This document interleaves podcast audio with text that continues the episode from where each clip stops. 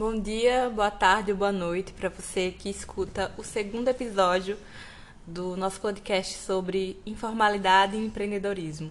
Meu nome é Beatriz Ferreira, eu sou aluna de Direito e hoje vamos conversar com Sullivan Moreira de Abreu, economista e também estudante de Direito da UFES, e vamos falar um pouco sobre o empreendedorismo e a informalidade e como esses dois conceitos estão atrelados e como eles estão presentes na atualidade. Sullivan, como é que você enxerga né, a mudança é, do conceito de setor e de mercado informal no tempo? Olá pessoal, tudo bem? Obrigado pela oportunidade de participar do podcast aqui. E vou começar respondendo a ótima pergunta, né? Setor e mercado informal. A gente costuma pensar os conceitos nas teorias de forma estática, né? E na verdade, setor e mercado são conceitos de conjuntura, né?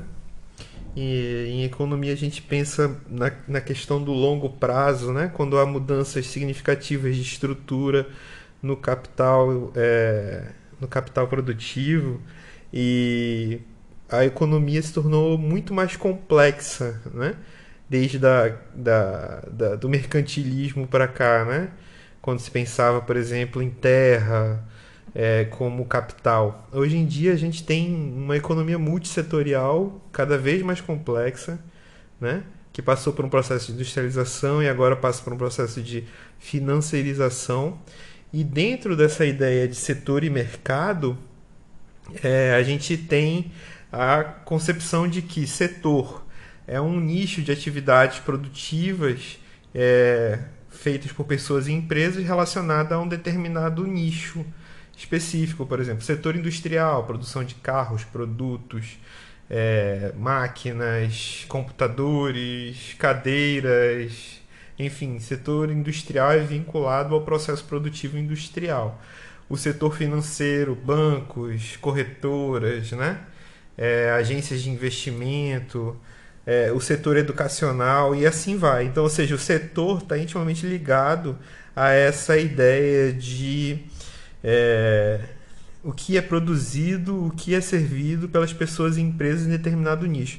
Já o mercado é um conceito um pouco mais complexo e volátil, que tem a ver com a troca entre essas pessoas, empresas, grupos e onde através dele, através do mercado, acontecem relações intrasetoriais e extrasetoriais, ou seja, os extrasetoriais e intersetoriais, né? Ou seja, os setores eles se relacionam entre si, eles se relacionam é, dentro de si mesmos, né? Nos seus encadeamentos produtivos e, e trocas afins. É, e, e extra também porque hoje a economia é global, então você tem é, setores produtivos se comunicando com, com mercados globais, né? com setores de outros países e etc. Então, a economia informal, ela, ela aos poucos, ela está cada vez mais diluída dentro dessa setorização. Porque, vamos dar um exemplo aqui prático para que o nosso ouvinte entenda: existe um, uma pessoa que vende determinado produto porém ela não é microempresa, ela apenas compra o produto e revende. Um queijo. Se esse queijo for produzido por uma empresa regular, que é fiscalizada pela Anvisa, por exemplo, né, a questão da vigilância sanitária, a questão da condição de produção desse queijo, etc., e ela tiver registro né, junto ao Ministério da Agricultura, ele está dentro da sua compra do produto pagando sim tributos, ou seja, dentro de uma espécie de formalidade, mas no momento que ele revende, que é em si a atividade fim dele na compra desse produto, ele já não é uma não faz parte da economia formal. Ele não participa, por exemplo, de um pagamento de um tributo específico para ter seguridade ele não vai constituir uma empresa necessariamente para ter isso, ele só vai fazer uma espécie de ágio, um lucro em cima daquela venda. Mesmo que o produto seja parte da economia formal, a pessoa é parte da economia informal. Ou seja, é, hoje está muito mais diluído e complexo fechar uma ideia de setor informal e de mercado informal. Mas a gente trazendo para essa ideia de mercado como meio de relação e setor como um agrupamento de pessoas em atividade específica, a gente consegue, é, no mínimo teoricamente, fazer essa concepção para continuar trabalhando, né? E pensando essas questões. Entendi. É, entendi. Muito bom, compreendi. É, eu pergunto, né? Interessante pensar esses dois conceitos e sua dinâmica, né? Porque existe uma existe um, uma evolução histórica, né? E aí separar é entender separadamente é importante, mas existe sim essa essa essa questão que você pontuou, né? Da da correlação entre esses dois, esse, entre o setor e o mercado informal e, e é, existe uma uma, um conhecimento geral muito diluído em relação a esses dois temas.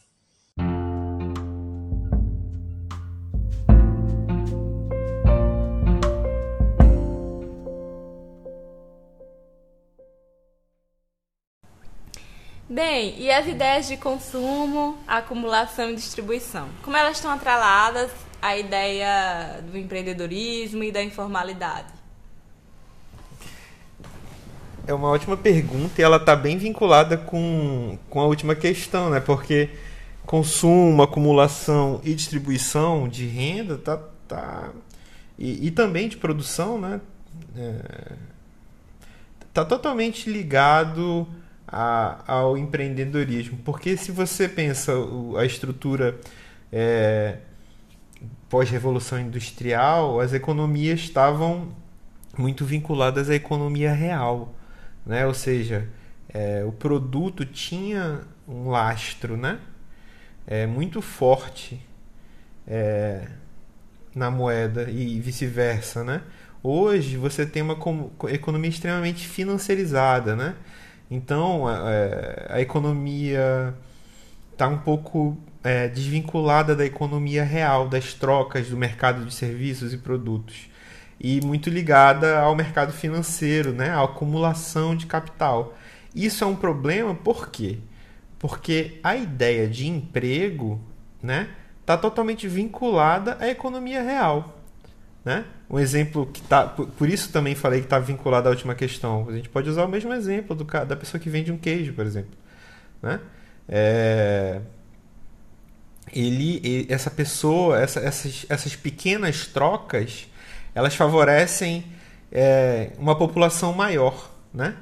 É, cria velocidade para a moeda e cria uma noção de, de, de investimento é muito mais sustentada do que a ideia de investir em ativos que se valorizam sem relação com a economia real, como por exemplo a ideia de investir em Bitcoin ou é, essas moedas, é, essas, essas criptomoedas, né?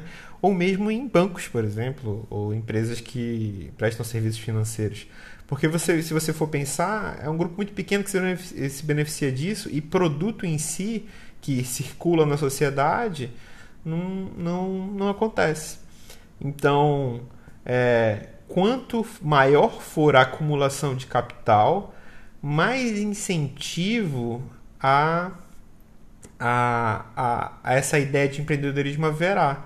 Né? E, consequentemente, o um aumento da informalidade. Por quê?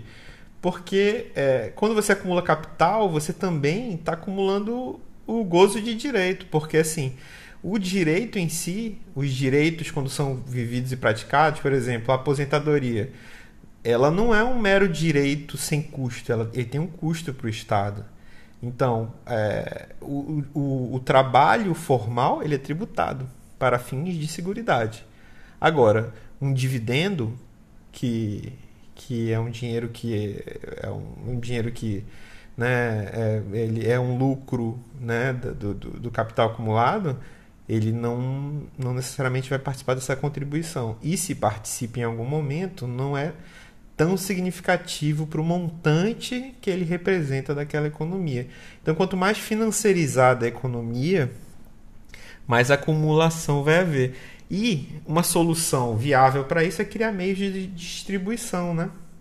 Meios de distribuição de renda que aumentem a demanda e possibilitem emprego, trabalho, né?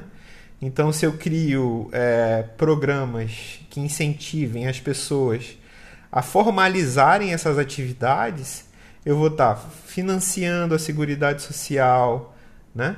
vou estar tá financiando a Seguridade Social e criando consumo, porque quem recebe o dinheiro de aposentadoria consome nesse pequeno mercado de serviços, produtos dessas pequenas empresas. Então está totalmente atrelado à primeira pergunta e, e, e, e, essas, e essas noções fazem a gente observar a estrutura de uma forma assertiva, né? de uma forma objetiva.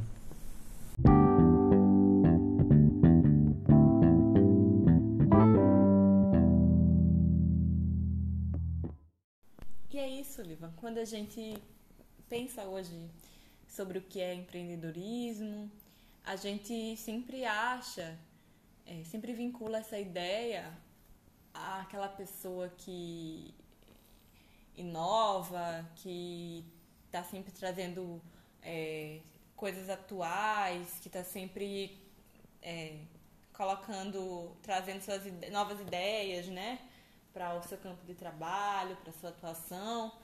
Mas a gente percebe, né, na, na esfera acadêmica, e quando a gente analisa de verdade quem é esse empreendedor, o perfil desse empreendedor, né, atual, o perfil socioeconômico, a gente visualiza uma diferença entre o empreendedor jupiteriano, né, que é esse empreendedor tradicional, e esse empreendedor atual, que é esse empreendedor que está dentro dessa lógica precarizada, que é esse empreendedor que foi meio inserido por conta desse desemprego estrutural, por conta dessa nova dinâmica social que está aí pra gente.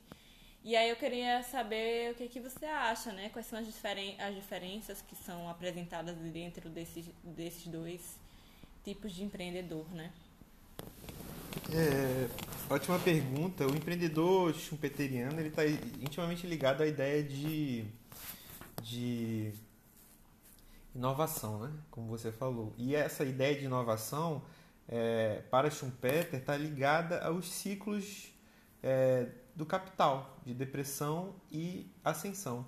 No momento de ascensão crescimento para Schumpeter, surge um enxame de empresários e um enxame de inovações, né? um, um grande mercado de inovações. É, no entanto, essa ideia né, ela tem um lugar no espaço e no tempo. Né?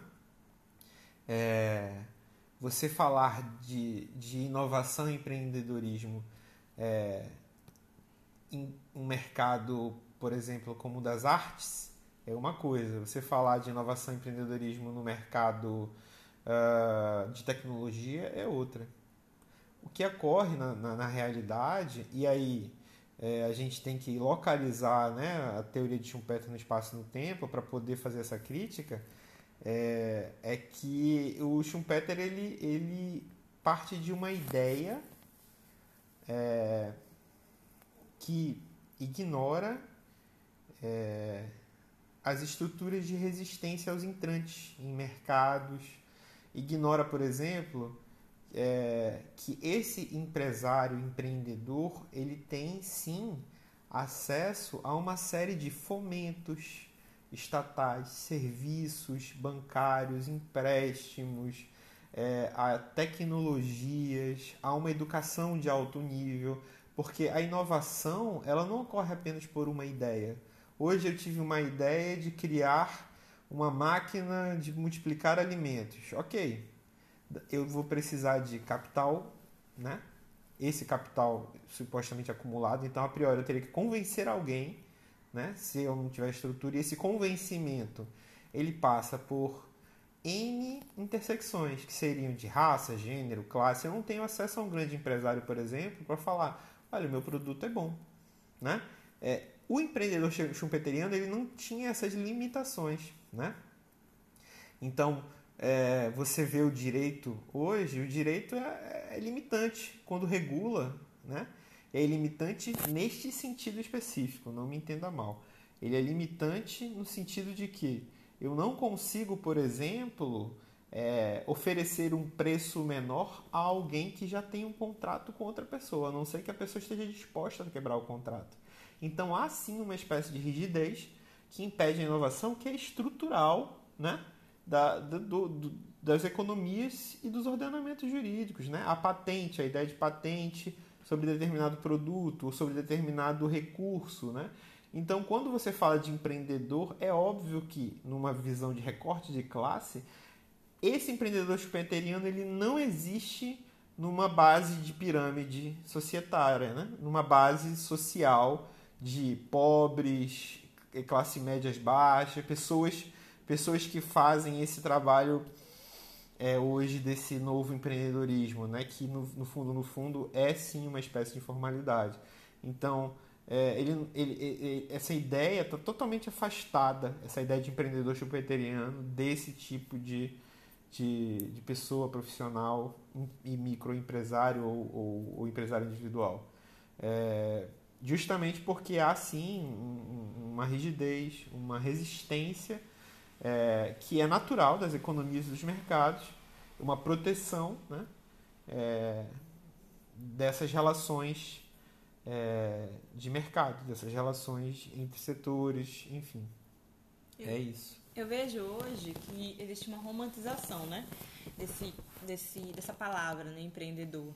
É, a, gente, a gente acompanha né, essa intensa precarização do trabalho, o desemprego aumentando, e aí é, as redes sociais, as, as grandes empresas multinacionais, elas apresentam essa ideia do empreendedorismo para encobrir exatamente esse trabalho que é sem vínculo, né? Esse trabalho é, que é de entrega, por exemplo, esse trabalho de entregadores, que são trabalhos que que são que sub, trabalhadores que submetem a longas jornadas, trabalhadores que recebem muito pouco.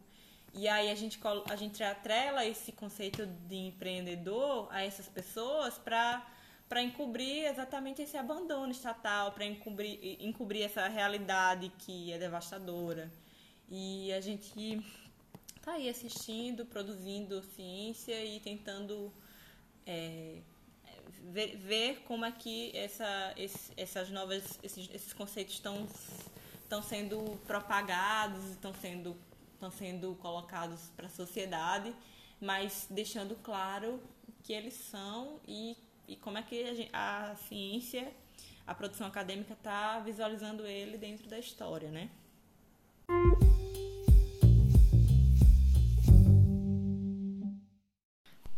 Sullivan, a gente está finalizando, né? Obrigado por participar do nosso segundo podcast.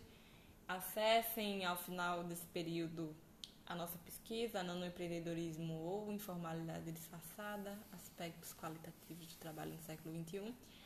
É, você quer ter algum comentário final sobre o assunto que a gente está tratando? É, eu acho um assunto. É, eu agradeço a oportunidade de participar do podcast novamente e quero reafirmar né, que é um assunto muito importante. Né? Eu entendo que é, a economia e o direito são, são dois assuntos de relevância muito grande para observar os fenômenos sociais. Né?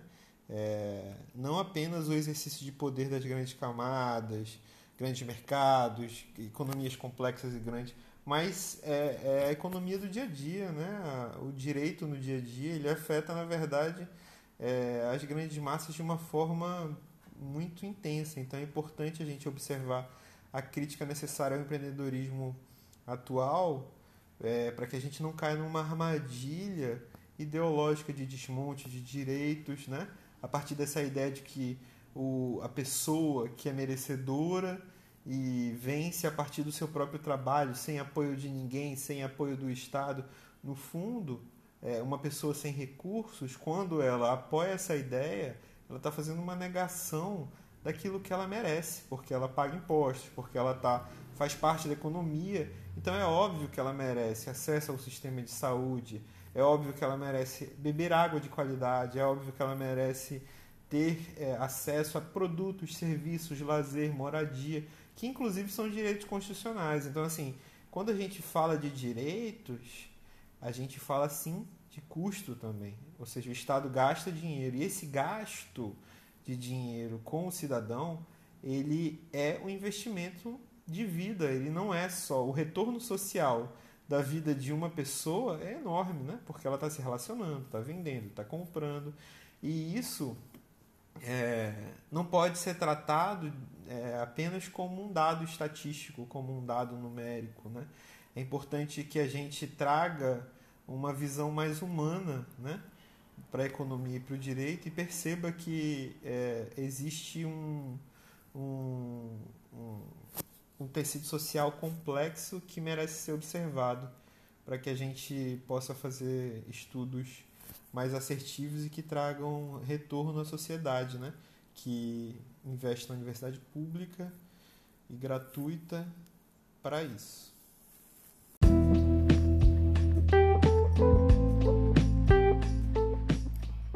Ah, obrigada quem nos ouviu até aqui, né? Obrigada, Sullivan, pelos relevantíssimos comentários. Obrigada, professora Patrícia Pugliese, nossa orientadora. E eu espero poder lançar em breve um novo episódio desse podcast.